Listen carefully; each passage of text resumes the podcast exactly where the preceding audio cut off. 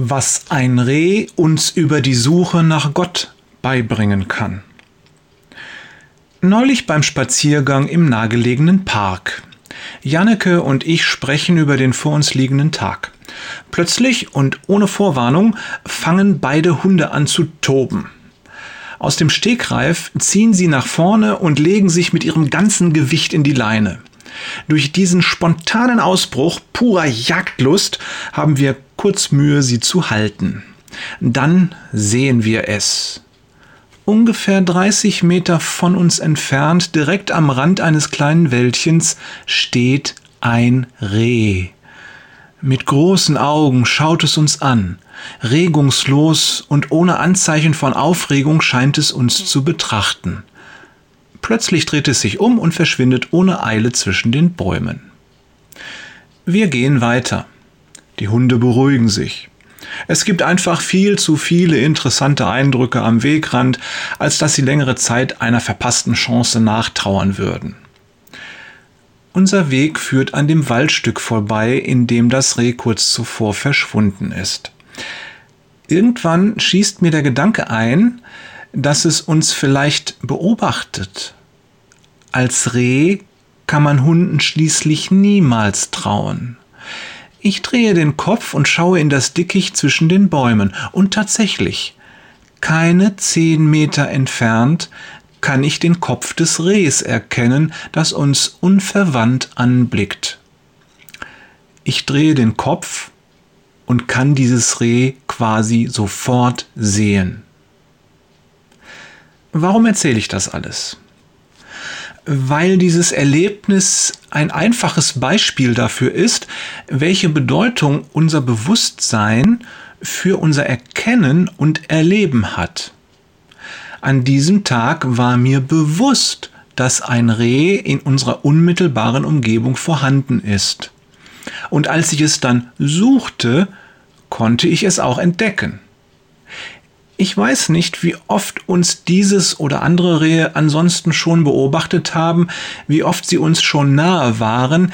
Ich jedenfalls habe sie nie bemerkt. Ich war blind für sie, weil sie in meiner Erwartung überhaupt nicht vorkommen. Vielleicht ist es mit Gott so ähnlich. Bei mir war es so, dass das Lesen der Bibel in mir das Bewusstsein schuf, es gibt Gott und er ist immer da. Das habe ich geglaubt und es hat meine Erwartung in Bezug auf seine Präsenz verändert. Früher hatte ich ihn nicht auf dem Plan und habe deshalb nichts von seiner Nähe bemerkt. Doch jetzt, angestachelt durch die Bibel, begann ich zu suchen und ich erwartete auch ihn zu finden. Ich war nicht sicher, ihn zu finden, das will ich nicht behaupten, aber ich hatte eine begründete Erwartung. Es kann doch nicht sein, dass all diese Menschen in der Bibel nur Hirngespinste erzählen, dass das alles nur heiße Luft ist. Ich sag's mal so. Die Vorstellung, dass es Gott gibt und er so ist, wie er sich uns in Jesus Christus gezeigt hat, ist viel zu atemberaubend, als dass ich sie nicht für mich selbst prüfen musste. Wenn du noch an seiner Präsenz zweifelst, dann habe ich eine gute Nachricht für dich. Du musst nicht an ihn glauben, um ihn zu finden. Doch halte es für möglich, dass er da ist und erwarte ihn. Das ist entscheidend. Wenn du ihn ernsthaft suchst, dann lässt er sich finden. Garantiert. Er selbst verspricht es uns. Bittet und es wird euch gegeben. Sucht und ihr werdet finden. Klopft an und es wird euch geöffnet.